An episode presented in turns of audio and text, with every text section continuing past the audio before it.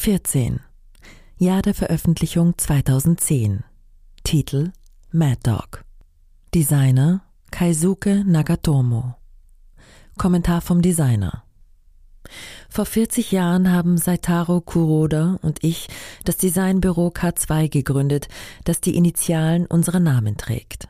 Da wir beide in diesem Jahr 71 Jahre alt werden, bin ich erstaunt, wie lange wir schon zusammenarbeiten. Ich glaube, wir sind die letzte Generation von Japanern, die sich noch an den Zweiten Weltkrieg erinnern kann, da wir den Krieg kurz vor dem Eintritt in die Grundschule erlebt haben.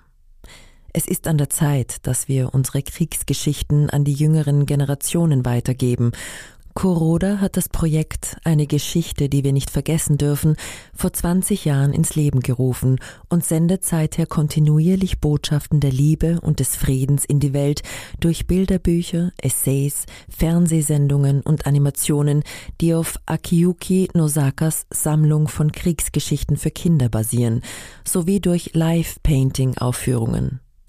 Ich betrachte dieses Poster Mad Dog als eine Erweiterung solcher Aktivitäten.